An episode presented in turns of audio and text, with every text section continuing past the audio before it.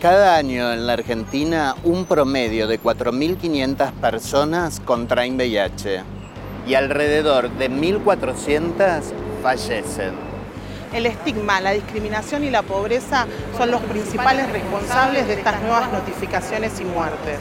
Hoy, en el Día de Acción frente al VIH, celebramos que después de ocho años de lucha logramos la sanción de la nueva ley y abogamos por su efectiva aplicación. Mejorar la calidad de vida de todas las personas debe ser el horizonte.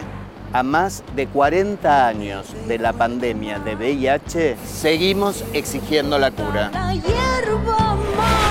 Hacer visible lo invisible. Declarado de interés por el Ministerio de las Mujeres, Géneros y Diversidad.